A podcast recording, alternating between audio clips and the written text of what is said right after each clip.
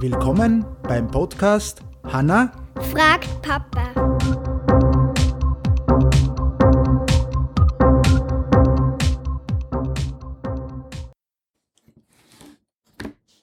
Hallo Hanna, Hallo.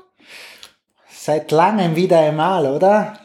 Leider. Nicht leider, du hast selber gesagt, wir sollen heute eine Folge machen. Hab ich nicht. Naja, schau, welches Jahr ist heuer? Weißt du das schon? 20? 2021. Ja, naja, Happy New Year, sagen wir mal. Ein gutes neues Jahr. Ja? Oder einen guten Rutsch. Oder einen guten Rutsch. Ja, stimmt auch.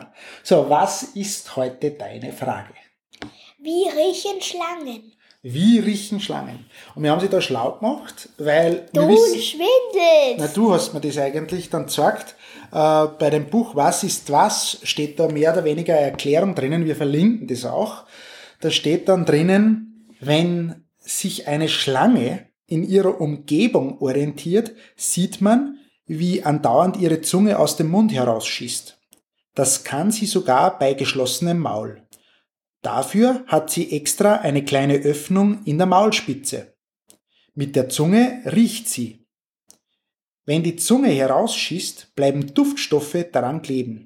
Wenn die Zunge ins Maul zurückgleitet, wischt sie die mitgenommenen Duftstoffe im hinteren Gaumenbereich an einem speziellen Organ ab. Es heißt Jakobsonsches Organ, weil ein Forscher namens Jakobson es entdeckt hat. Mit diesem Organ kann die Schlange Gerüche extrem genau unterscheiden.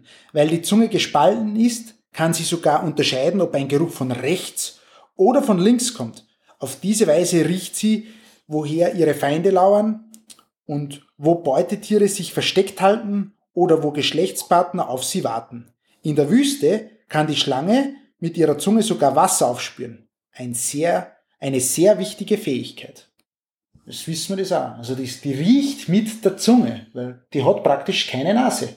Wir haben aber statt Scooby C, sage ich jetzt nur anders, gekriegt, das was ziemlich, ziemlich unfair ist. Ja, es ist nicht ziemlich, ziemlich unfair, sondern da bist du noch ein bisschen zu jung. Aber wir haben, das können wir auch noch mal verlinken, aber wir haben, wir können nur mal nachher damit erzählen, wir können über dein, äh, über das Robo Wunderkind reden, weil das hast du auch vom Christkind gekriegt. Mhm. Ja, das können wir auch mal machen. In diesem Sinne sagen wir wieder Danke fürs Zuhören und bis zur nächsten Folge. Tschüss. Tschüss.